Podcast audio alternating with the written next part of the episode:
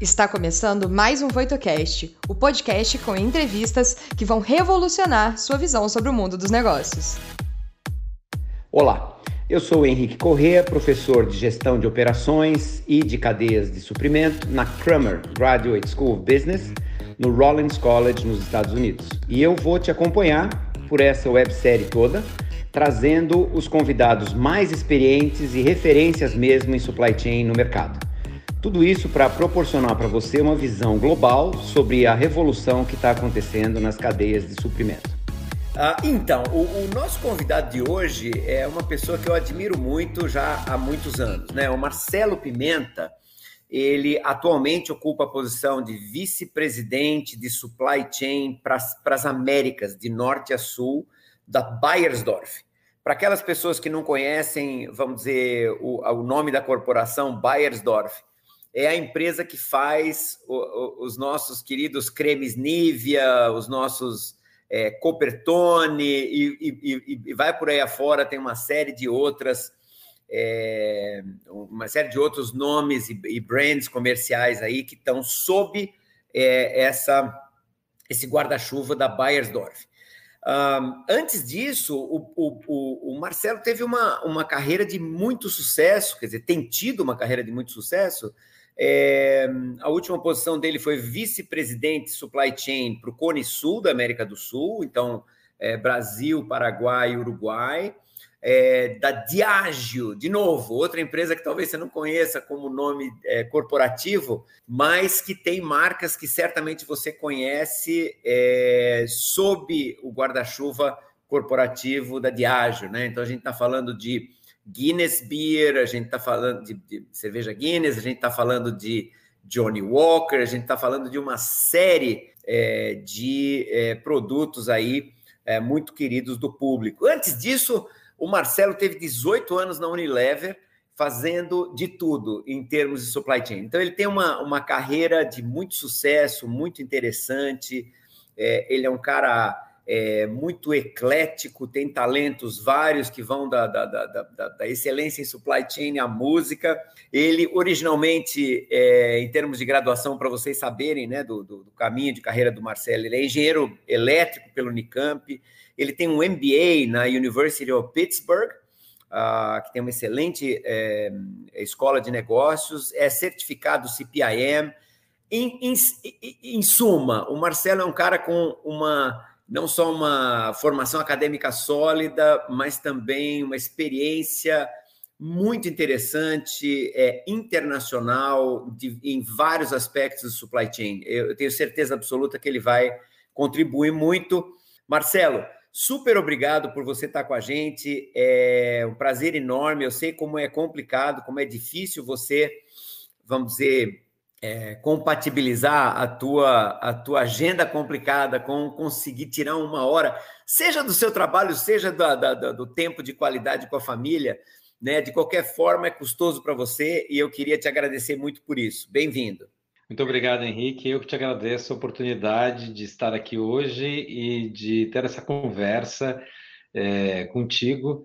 Espero que é, essa conversa seja tão agradável quanto todas as nossas conversas foram ao longo desses anos em que estivemos é, juntos, né, compartilhando trabalhos, projetos, ideias, etc. e tal, e que as pessoas que nos ouçam também é, aproveitem um pouco desse, desse conhecimento, desse bate-papo. Eu tenho certeza de que elas aprenderão muito de você e eu espero também contribuir de alguma forma para o crescimento profissional de cada uma delas. Tem a menor dúvida, Marcelo.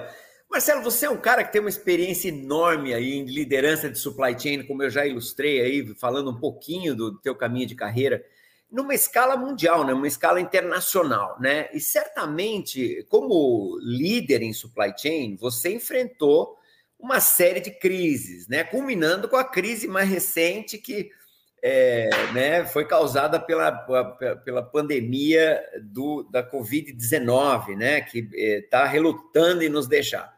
Para começar, eu queria explorar isso contigo, né? Você pode dizer para a gente, do teu ponto de vista, qual é o papel mais relevante que um líder em supply chain, quando uma crise se instala, não necessariamente só é, Covid-19, porque você com certeza enfrentou várias. O que, que você acha? Henrique, eu acho que nos momentos de crise, é, o papel da liderança é fundamental e é absolutamente evidente. Então, é nessa hora que eu acho que as características principais de um bom líder vão aparecer e serão úteis para que ele consiga, de alguma forma, minimizar o impacto dessa crise na sua organização, nas suas pessoas, na sua vida eh, pessoal.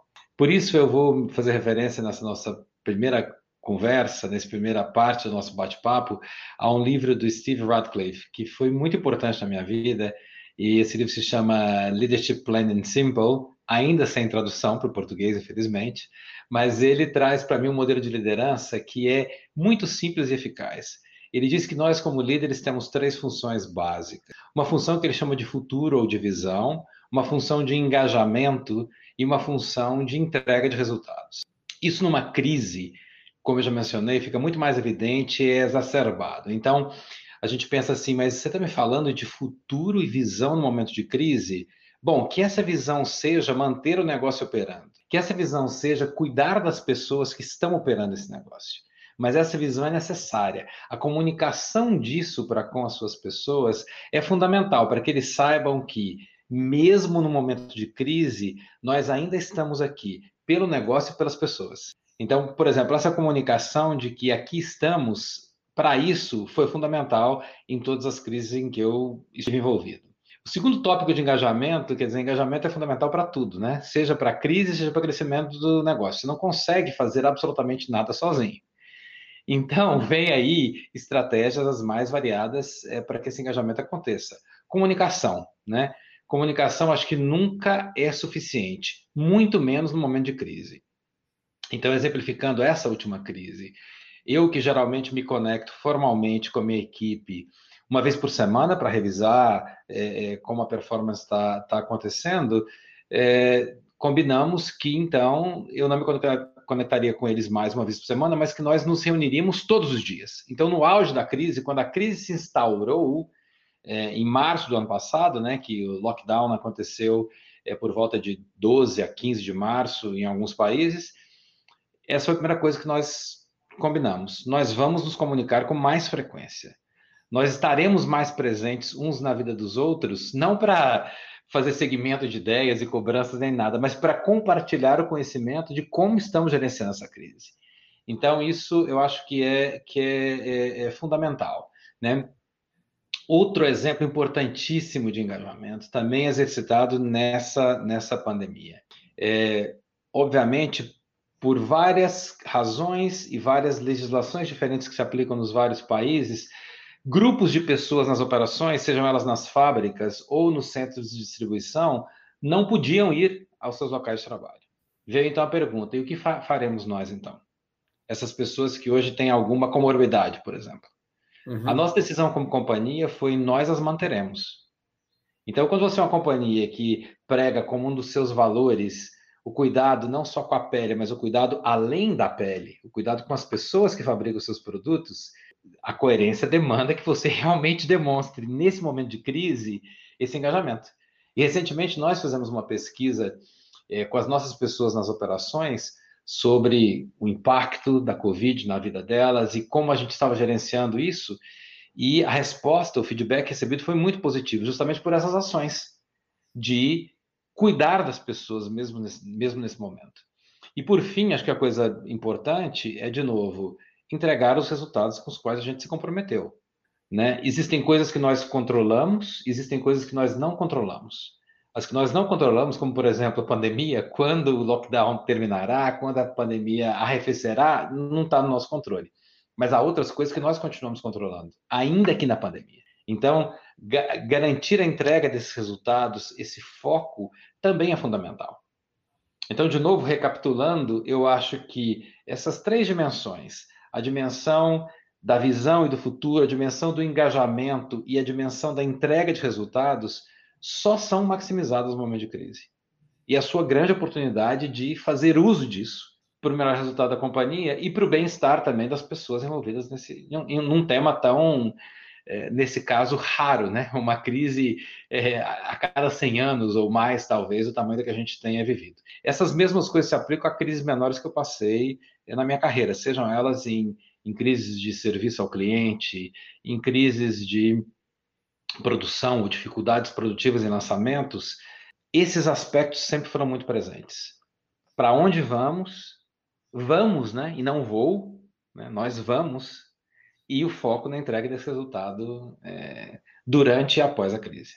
Marcelo, interessantíssimo o que você falou da, da, redução, vamos dizer, do ciclo de tomada de decisão. Você falou, eu costumava me encontrar com o meu pessoal uma vez por semana, a gente passou uma vez por dia porque a situação está tão volátil que você precisa aumentar a tua capacidade de reação, né? Em algumas das conversas anteriores, né, com, com, com é, seus é, colegas, né, de, de liderança em supply chain, uma coisa que, que transpareceu foi que é, a gente em supply chain sempre deu muito peso para o forecast, previsão, e para o planejamento, né? O plan é uma das caixinhas principais aí na, na, na, nas caixinhas do supply chain. O que, gente, o que eu eh, percebi de que transpareceu de alguns dos colegas foi agora a nossa capacidade de reagir, a nossa flexibilidade, a nosso, o nosso encurtamento dos ciclos decisórios, a nossa capacidade de nos adaptar foi meio que alçada ao mesmo patamar que tinha a, o forecast e o planejamento. Não é que o forecast e o planejamento ficaram menos importantes, mas essa necessidade de reagir está ganhando uma, uma, vamos dizer, uma, um status muito importante. Você vê isso acontecendo, Marcelo? Completamente, concordo plenamente com isso. É, como você bem, bem disse, não que as rotinas de planejamento e previsão de demanda sejam desnecessárias, mas a nossa capacidade de reagir a essas mudanças de demanda ficaram muito mais é, evidentes, né? As necessidades, as nossas necessidades de reagir a isso. Então, é, é, soluções as mais variadas é, nos aparecem sem que nós tivéssemos de alguma forma previsto esses acontecimentos. Eu vou dar um exemplo concreto, né, para não ficar falando aqui na, no, no campo das ideias. É, tivemos uma, uma crise global com falta de containers é, um pouco antes do Ano Novo Chinês. Todos nós, todos nós imaginávamos que, passado o Ano Novo Chinês, os containers voltariam a ser transportados e essa crise então, seria uma menos, né? Quando, se não quando, um navio bloqueia o canal de Suez. E aí? Ah, isso no, no chinês desse ano já. Você não, nem está falando do ano chinês. Estou falando desse ano, de 21. Tá, entendi. Então, o canal de Suez é bloqueado. Meu forecast, tudo que eu pensei, foi por água abaixo. E aí vem as soluções criativas, né? Eu posso te contar exemplos de, de coisas que eram pouco exploradas e que hoje são há pelo menos três ferrovias que, em combinação com pequenos trechos marítimos saindo do norte da Europa, chegam ao sul da Ásia. Vão um pouco ao norte do Himalaia. Que você descobriu ou foi descoberto Exatamente. porque o canal de Suez ficou interrompido. Ficou fechado. E, e, no período que o canal de Suez ficou fechado, os meus consumidores não deixaram de consumir os meus produtos, meus clientes não me deram um, uma paz de espírito, né? Um, uma, uma liberdade para não entregar nada para eles nesse período. Então, esse é um exemplo de que, é, de novo, qual de nós previu que o canal de Suez seria, em algum momento, completamente bloqueado por dias? Acho que ninguém, nem nos seus sonhos mais malucos, mais loucos, conseguiu prever isso. E aí vem esse conceito, e a gente vai falar, acho que um pouco mais disso depois, de agilidade do aprendizado.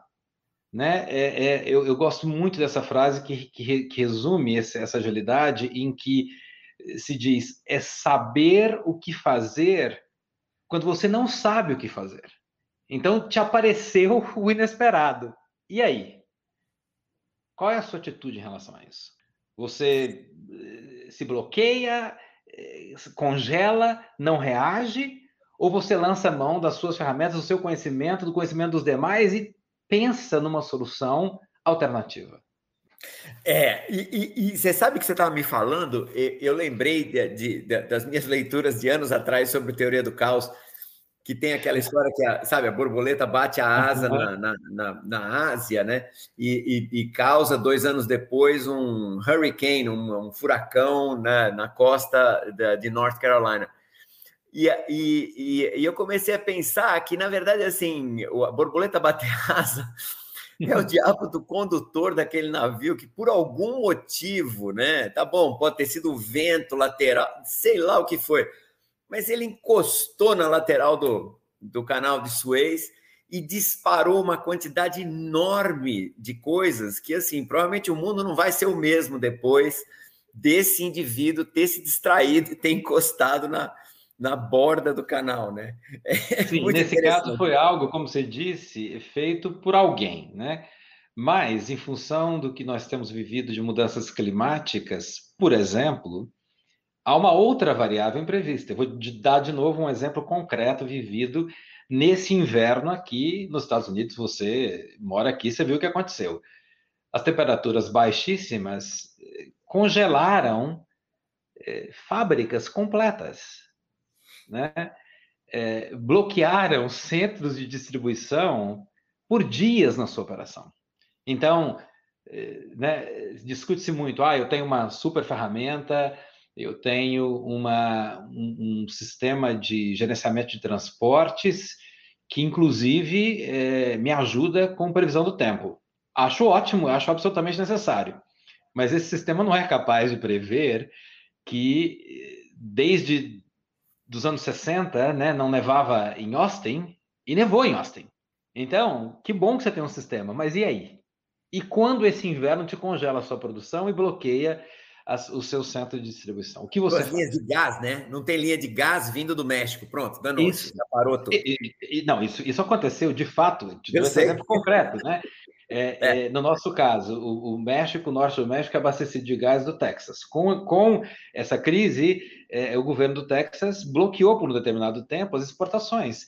Do dia para a noite eu fiquei sem gás. Como é que eu rodo uma fábrica sem gás? E aí vem de novo a questão da agilidade. Então, durante a construção da fábrica já era nova, já se havia pensado num sistema alternativo de combustível para isso, mas ele não estava completamente pronto. E aí vem a agilidade em terminá-lo e colocar em operação.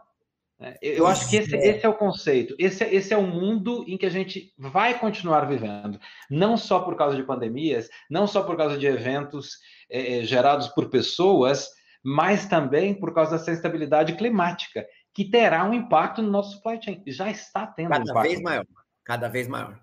E é interessante, né, Marcelo? Porque quando a gente, numa situação, eu acho isso fascinante, numa situação de estabilidade, quando a gente pensa nas mudanças e na, nas adaptações, eu, pelo menos, tendo a pensar, putz, mas isso vai ser tão complicado se adaptar. Quando a coisa acontece, quando a crise bate, quando a água sobe perto do nariz, é incrível a capacidade que os sistemas, as pessoas e as organizações têm de se é, adaptar. A minha universidade estava falando fazia cinco anos de ah, mas a gente precisa então investir em tecnologia online, porque daqui a pouco diz assim, meu amigo, ou você faz ou você faz, não tem conversa. Você tem um monte de aluno que não pode vir para a escola. Em uma semana a gente foi online, do mesmo jeito que as organizações, do mesmo jeito que é, ou seja, a gente, é, eu acho que antes, antes da crise bater, a gente meio que superdimensiona a dificuldade da adaptação, né? Graças a Deus, ainda bem que isso acontece, né? Com certeza. Marcelo, deixa eu te falar uma coisa. Nessa brincadeira do Covid-19, você mencionou, eu acabei mencionando também, de repente todo mundo é, ficou virtual, né? É, vocês certamente na Bayersdorf tiveram que passar por isso também. Não sei se já voltaram aos, aos, aos ah, escritórios, é, enfim, com pessoas é, indo ao, ao escritório, ou se continuam virtuais. Mas como é que você viu a dinâmica dessa mudança que eu, que eu mencionei, do trabalho em equipe, mudar com as pessoas estando remotas, né? Você viu alguma necessidade de mudar processos? Uh, de criar novos processos, de educar as pessoas, até mesmo numa etiqueta né, para o trabalho virtual. Dizer para a pessoa, você está trabalhando de casa, mas assim, tira o pijama, né? Pra... e, e, e, aqui eu estou falando também exemplo concreto, tá? houve quem não se adaptasse a esse trabalho remoto. E, e, e, e o que fazer nesse caso? Né? É, conta para gente como é que foi esse esforço de vocês. Foi muito abrupto, como você mencionou, né, Henrique? Foi assim: de hoje estamos no escritório para amanhã não vamos ao escritório, né? E eu acho que foi uma, uma construção coletiva de aprendizado. Né? Então, como nós nos engajamos é, é, virtualmente? Uma coisa bastante simples que hoje todo mundo faz automaticamente. Bom, eu ligo minha câmera porque eu estou te vendo. Eu estou vendo suas reações. De alguma forma, nada substitui a nossa interface ao vivo, mas pelo menos eu tenho uma sombra do que seriam suas reações, né? Para que a nossa comunicação seja um pouco mais é, fluida. Nós aprendemos até isso, então colocamos a câmera. Aí vem o, próximo, o próximo ponto, né? Ou mantivemos a câmera é, ligada. Aí vem, vem o próximo ponto, as, as pesquisas que saíram recentemente sobre o estresse virtual. Porque nenhum de nós está preparado psicologicamente para nos ver por 10 horas durante o dia, o tempo todo na tela. Isso causa, de fato, perturbação. Isso causa o estresse virtual. Então, bom, recentemente tivemos uma, uma, uma conversa com alguns consultores especializados nesse assunto, onde eles distribuíram para a gente dicas de como gerenciar isso se o seu tempo. Numa reunião de 20 pessoas, quando você não estiver falando, desligue sua câmera. Relaxe, respire, movimente-se. Trabalhe um pouco em pé, trabalhe um pouco sentado, né? então, todas um essas coisas foram acontecendo, elas foram acontecendo e nós todos fomos aprendendo a lidar com isso. Uma coisa que ficou mais difícil, né? Eu acho que para todos nós, foi com o famoso home office separar home do office. Claro. A, a, a, a penetração dessas, dessas duas realidades ficou muito mais evidente. Agora que o ritual, o rito de passagem de eu vou ao meu escritório e eu volto do meu escritório, por mais que em certos momentos eu me conectasse à noite ou me conectasse antes de ir ao escritório, esse rito desapareceu. Então, o nosso aprendizado em relação a isso foi, foi bastante importante. Uma outra coisa que também foi acontecendo durante isso e, de novo, foi eu vou reforçar, eu já disse isso uma vez, mas eu vou dizer de novo que eu acho que isso é muito importante para nós, pela nossa humanidade. O aprendizado coletivo, de novo. Né? Então, as conversas estimuladas sobre como você tem se ajudado durante a pandemia. O que você tem feito que tem te ajudado a fazer essa separação, a, a, a ter energia para esse, esse desafio diário. Então, vários exemplos foram divididos. Uns fazem esporte, outros fazem música, outros fazem entretenimento, outros vão para seus hobbies, né?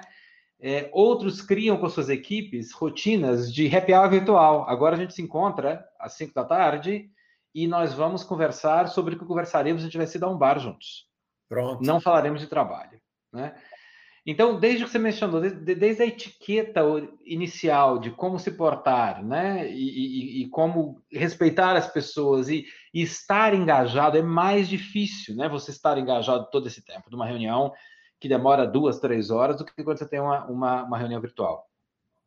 Até a, o nosso aprendizado de qual é o meu limite, quando eu tenho que me dar um tempo, né? Quando eu tenho que, de alguma forma, me desconectar. Como eu gerencio a, a, a rotina da minha equipe?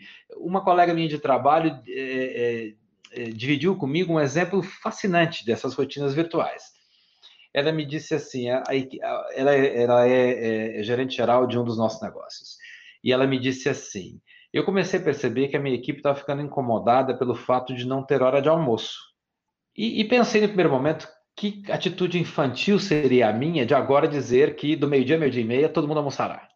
Mas essa coisa começou a me incomodar e eu fiz essa proposta.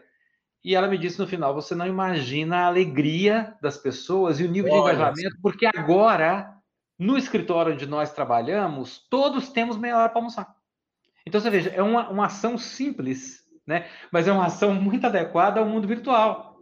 Porque se, se, ninguém tem essa hora de almoço, as reuniões podem acontecer em todo momento, então você acaba não almoçando.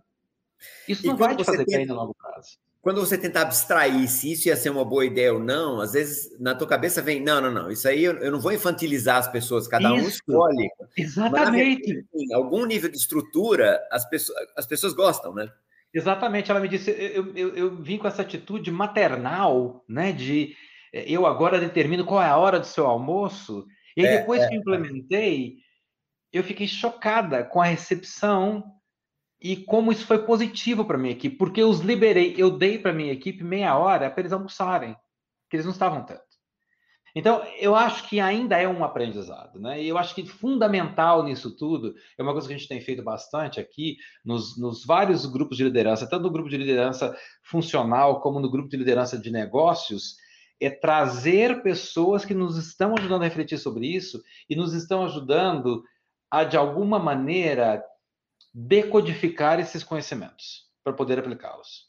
Que ninguém os tem de maneira completa. Né? Eu acho que essa é uma, uma humildade é fundamental nesse momento. Né? Nenhum de nós sabe como. Nós estamos todos aprendendo a. Por, por novo que são, né? É, por novos que são, sem dúvida. O, Marcelo, eu queria continuar nesse, nesse, nessa linha, né? Porque eu, eu conheço bem é, de testemunhos e de ver isso acontecer, a tua experiência enorme é, de líder e de mentor de, de profissionais mais jovens, né? Uhum. Então eu queria explorar isso um pouquinho contigo. Por quê? Porque a gente tem muitos dos nossos uh, membros da audiência são estudantes de engenharia eh, de produção e outras, estudantes de administração ou profissionais acabando de entrar no mercado de trabalho, né? Então, eh, se, se a intenção de um jovem profissional desse é de se estabelecer em supply chain como profissional, como é que você acha que ele devia encaminhar a sua carreira para se desenvolver adequadamente, né? Que tipo de experiência, que tipo de cursos, de graus, de emprego, autoestudo, seja o que for, que você recomendaria para um profissional planejando estrategicamente a carreira dele em supply chain hoje?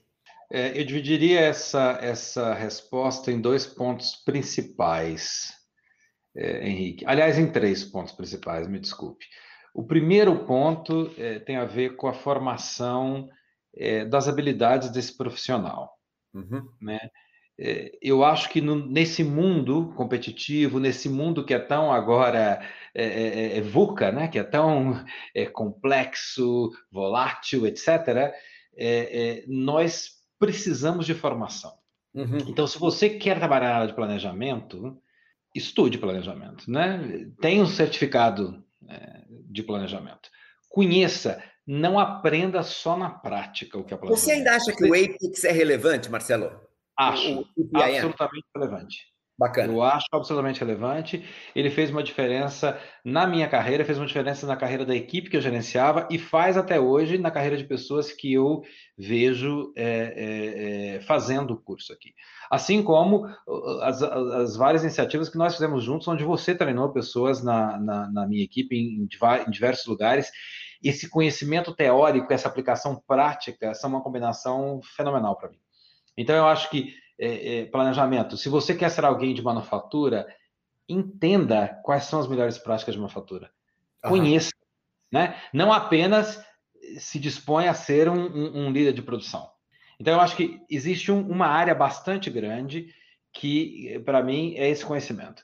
E eu acho que quando você expande a sua carreira dentro de uma organização, você deve procurar pelos seus próprios meios, não deixar na responsabilidade da, da corporação te oferecer isso. Acho que isso uhum. é uma uhum. diferença bastante grande.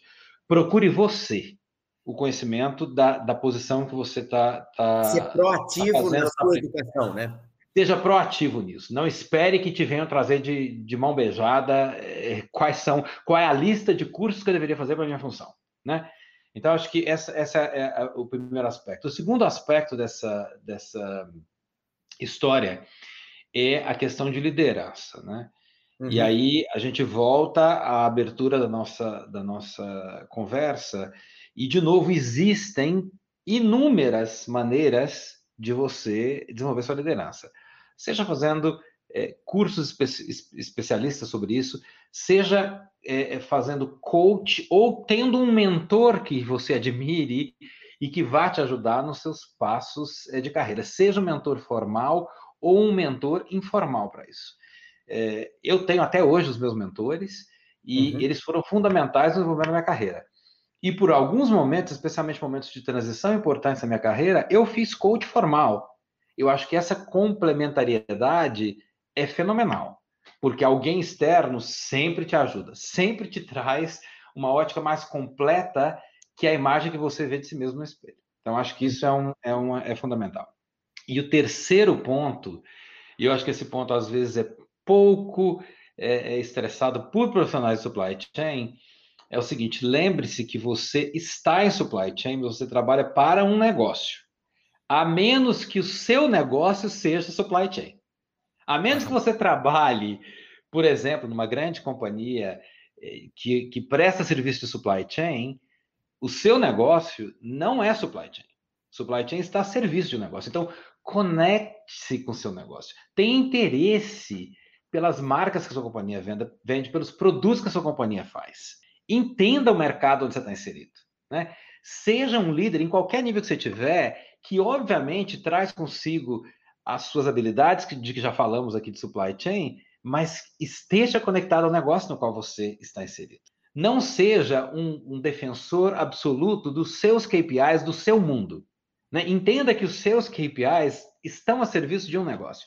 E que se você tiver que sacrificá-los pelo bem do negócio, sacrifique. Um exemplo interessante é, recente também, né? Com toda essa instabilidade de é, é, suprimento que nós temos vivido.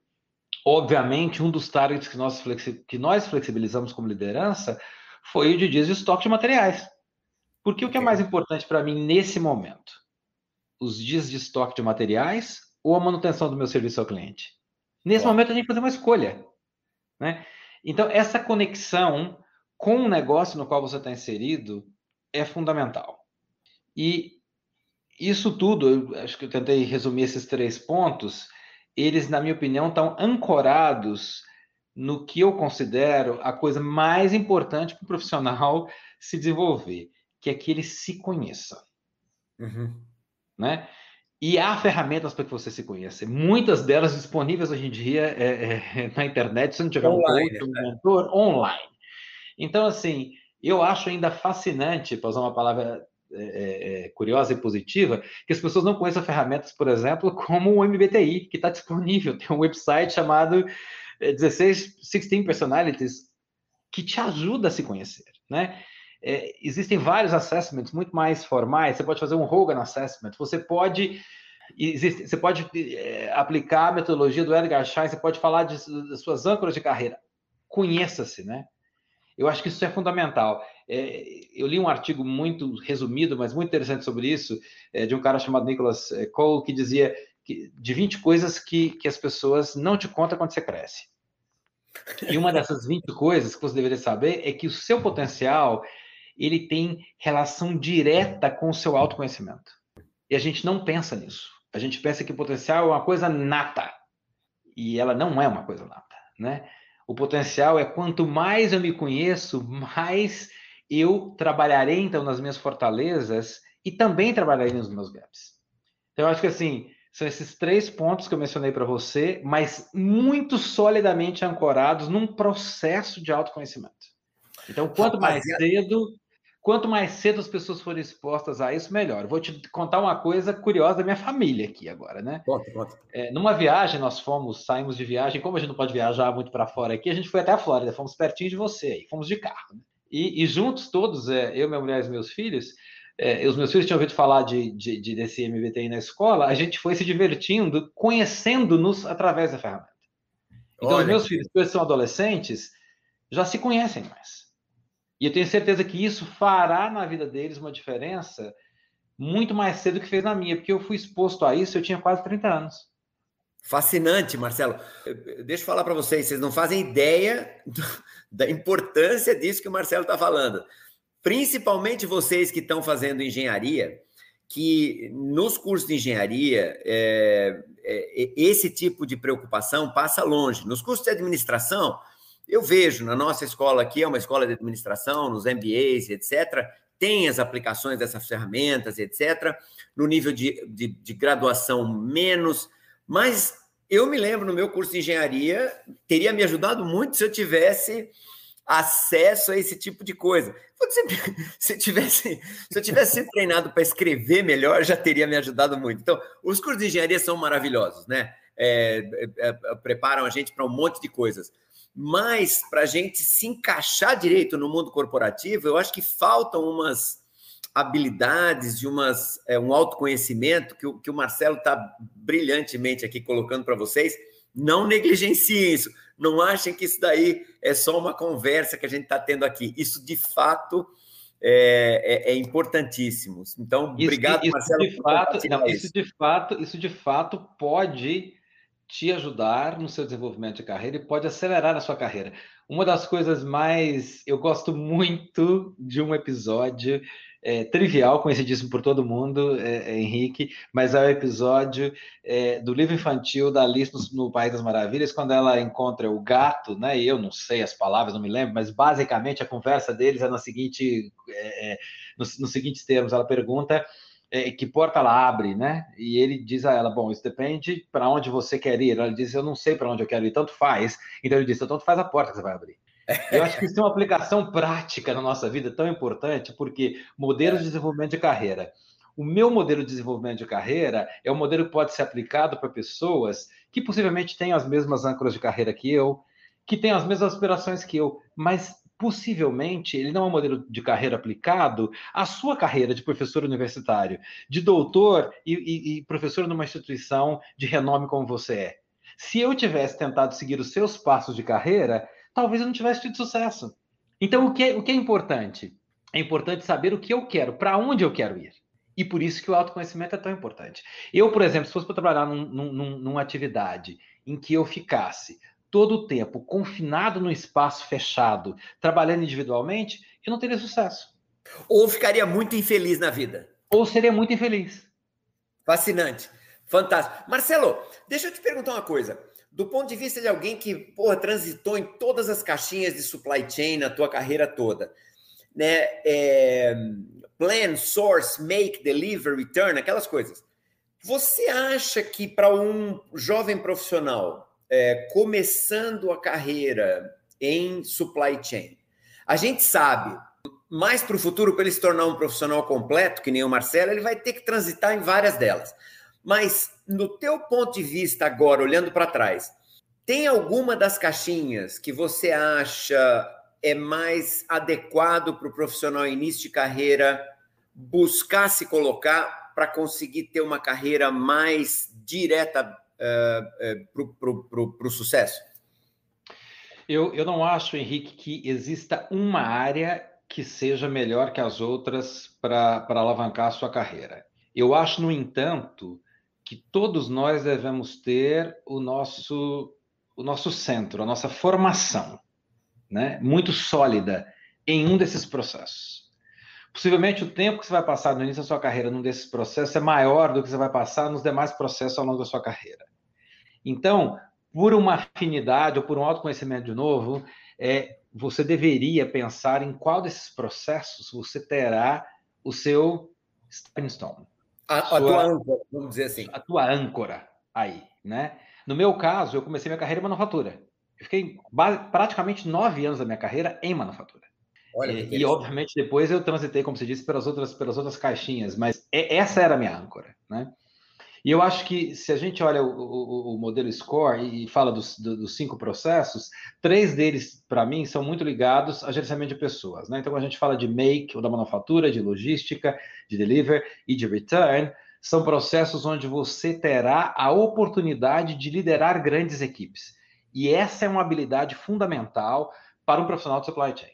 Você precisa saber liderar grandes equipes. Então, para mim, uma passagem por um desses três processos é fundamental na sua carreira.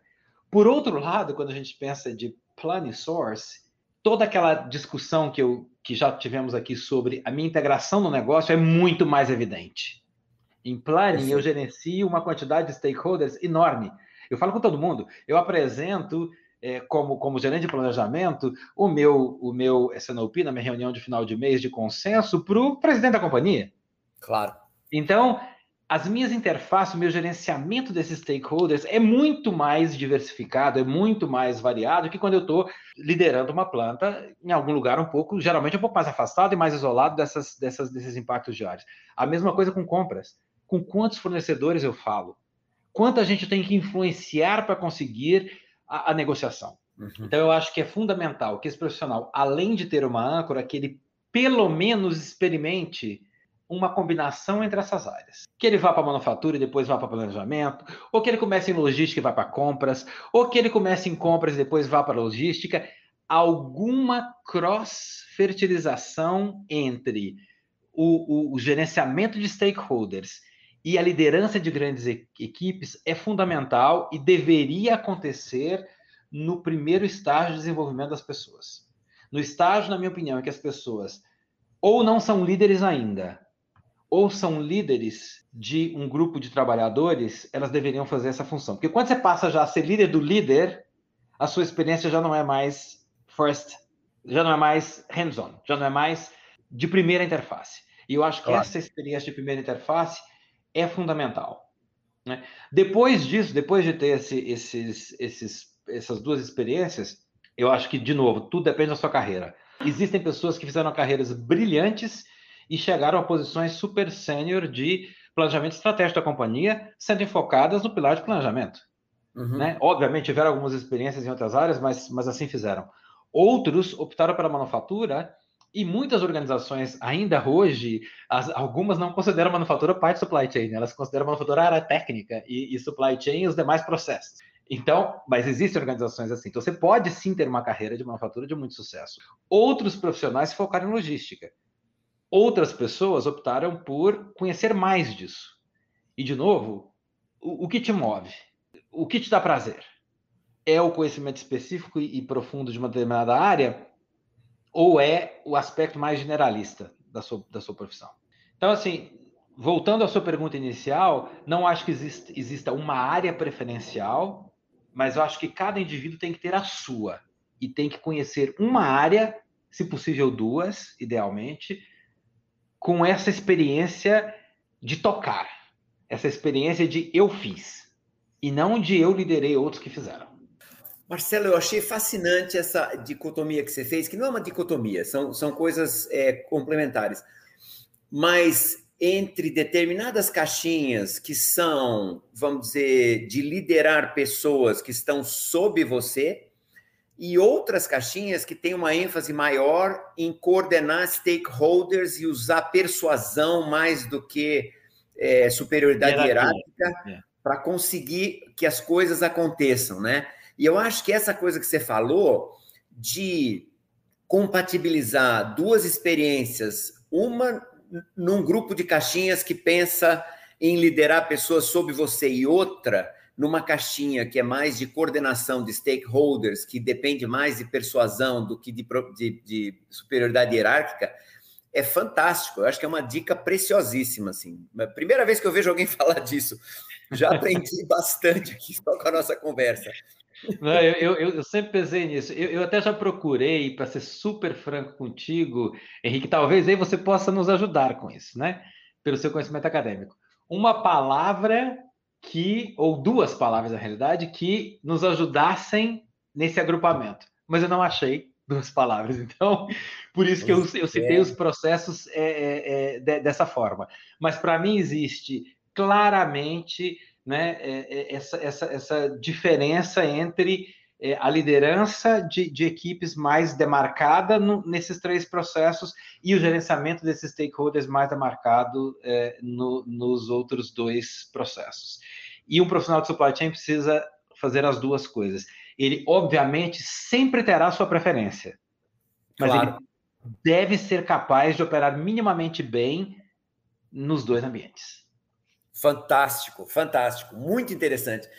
Marcelo, quando você escolhe alguém para ser do teu time, quais são as características, tanto pessoais, assim, ligadas à atitude, ligadas à, à postura perante a vida, eh, né, quanto de habilidades? Quais são as características que você procura num membro da tua equipe? Henrique, primeiro, é importantíssimo atitude e atitude mais importante, claramente, que habilidade. Né? Uma vez, um desses, numa dessas discussões sobre, sobre carreira, seleção de pessoas, etc. e tal, um profissional muito experiente de recursos humanos é, é, apresentou uma estatística que eu jamais esqueci. É, você consegue é, no mundo corporativo, excetuando-se áreas muito específicas de conhecimento científico, etc., pesquisa e desenvolvimento e tudo mais, mas nas funções é, em supply chain, digamos assim, isso se aplica completamente. Você consegue ensinar uma habilidade para alguém em seis meses, né? Você não consegue mudar a atitude de alguém em seis meses, né? Os modelos de competências, etc. e tal, nos dizem que com muito foco em dois anos trabalhando num, num, numa atitude específica sua, numa competência que você quer se desenvolver, você conseguirá sucesso. Então, o primeiro critério, claríssimo para mim, atitudes e competências. Depois, é, as habilidades. Eu, eu, fiz mudanças de gente na minha equipe é, ousadas. Eu eu tenho exemplos de, de pessoas que foram liderar é, fábricas e que não tinham experiência em manufatura, e nem por isso é, fizeram um mau gerenciamento da, da manufatura. Claro. Porque elas tinham é, é as suas competências gerenciais muito desenvolvidas, né? E seriam capazes, então, de, de, de, liderar a equipe, uma equipe numa área que efetivamente não era sua área de, de formação central. Então, para mim, essa, essa questão é importante. E acho que que de todos os modelos que a gente já viu, ou pelo menos que eu já vi, né? Não, imagino que você deve ter visto muito mais modelos que eu, mas dos modelos que eu vi até hoje, que, que eu acho fundamental é esse modelo que foi muito bem sumarizado pela Corn Ferry, que é o modelo dessa agilidade do aprendizado.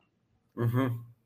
Então, num processo de entrevistas, eu vou estar procurando nesse profissional que ele me demonstre isso. Então, sendo um pouco mais específico, né? A gente fala que essa agilidade de aprendizado talvez Algumas pessoas dizem que tem quatro dimensões, outras dizem que tem cinco. Mas começa com essa agilidade mental, fala da sua agilidade de gerenciar pessoas, de gerenciar mudança de resultados e de autoconsciência. Então, as minhas perguntas no processo seletivo vão por aí. E elas vão na questão da autoconsciência, né? É, é eu já tive, passei por situações em que eu perguntei para o indivíduo que oportunidades de desenvolvimento você reconhece em si mesmo. E ele me disse, ah, no momento nenhuma. Bom, a entrevista a partir desse momento foi para forma, né? Porque Pronto. como é possível que alguém, né, é, é, em qualquer estágio que essa pessoa esteja, não considere que ele tenha oportunidade de desenvolvimento é, pessoal ou profissional? Claro. É, eu, eu, te posso dar uma lista dos meus, de um lado e do outro, pessoais e profissionais, de coisas que eu não consigo fazer bem hoje e que eu estou trabalhando para continuar meu desenvolvimento. Então, acho que esse é um aspecto importante. Né? Exemplos concretos de é, você liderou pessoas? Não liderei. Mas mesmo sem liderar as pessoas, você trabalhou com pessoas. Que exemplos você me conta práticos de, de, de trabalho em time, por exemplo? Qual a sua atitude? Né? Como foi isso?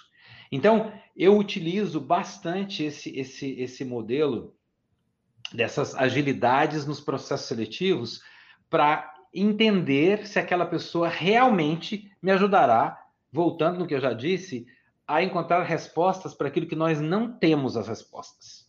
Claro. E para encontrar respostas para aquilo que a gente claro. já tem, a gente abre o livro, lê, e eu não preciso de gente. Isso eu posso fazer sozinho. Né? Claro. Né? Mas para construir isso, para enfrentar cenários que eu não estou preparado, eu preciso de gente. Eu preciso de gente com ideias diferentes e com visões diferentes. Então, acho que isso é, é, é fundamental. E, e essa, essa, essa nossa juventude que é tão exposta, que tem tanta oportunidade de conhecer, né? É, é, essa, que, que, tem tanta oportunidade de exercer essa curiosidade do aprendizado. Né? Eu espero que as pessoas tenham essa curiosidade. Eu espero que eles me falem de coisas que depois da entrevista eu saia e vá ao meu Google Search para entender o que, pensar, que aquele sujeito né? me falou. Me faça é. pensar. E não que efetivamente não venha nada novo, né? não venha nenhuma curiosidade intelectual. Então, acho que isso é, talvez, para te dizer, o critério maior. Aí, obviamente, dependendo da companhia que você está trabalhando, as companhias têm conjuntos de valores. E, obviamente, durante uma entrevista, você buscará é, é, entender se os valores que a pessoa traz estão adequados ou não à companhia. Não porque os valores da companhia são melhores ou piores. Eu trabalhei em três companhias que têm alguns valores em comuns, mas tem outros valores que são diferentes. E uma pessoa que pode ser muito bem sucedida em uma delas, talvez não seja na outra. Então, a sua responsabilidade como gestor também está nesse processo de identificação de quão bem, quais são as chances que esse candidato tem de adaptar-se a essa cultura. É sua responsabilidade, né? É minha responsabilidade quando eu trago alguém para trabalhar na Bayersdorf que eu pelo menos tenha é, investigado ao, ao, meu melhor conhecimento a possibilidade da pessoa se adequar aos valores dessa companhia. Senão, eu não fiz bem meu papel. A responsabilidade dele não, não, não, estar bem aqui não é dele. Ele não conhecia a companhia, é muito mais minha que dele. Ô, Marcelo, você não faz ideia. Eu não podia ter escolhido um convidado melhor para fechar essa série. Maravilhoso. Eu podia ficar aqui horas, como a gente já ficou muitas em outras, outras oportunidades conversando horas. Mas a gente tem, infelizmente, uma limitação de tempo aqui. E eu não posso deixar de te agradecer muitíssimo uh, a essa é, essa possibilidade de conversar contigo e de absorver aí toda essa experiência, toda, toda, toda esses insights de carreira. Se essa rapaziada aprendeu tanto quanto eu, eu acho que eles aprenderam muito. Muito obrigado, Marcelo. Que bom, Henrique. Prazer foi meu. Eu te agradeço mais uma vez por isso, por esse convite. E a nossa conversa é sempre uma conversa de aprendizado, pelo menos para mim também, então eu poderia dizer que é uma conversa de aprendizado mútuo. Só de ter me feito refletir sobre esses temas, você com certeza me fez é, aprender bastante. Então, muito obrigado por essa oportunidade de aprendizado. Beleza, vamos marcar outro jantar lá em New Jersey em breve. em breve, se Deus quiser. Abração, Marcelo, super obrigado. Tem muito, muito é, conteúdo bacana para vocês uh, nessas entrevistas. Um grande abraço e até a próxima aventura conjunta aí com a Voito. O que você achou do episódio de hoje? Não se esqueça de dar o play no próximo e nos seguir na sua plataforma de podcasts favorita para não perder nenhum episódio novo. Ah, você também pode nos seguir nas redes sociais. Os links estarão na descrição desse episódio. Nos vemos em breve. Até lá!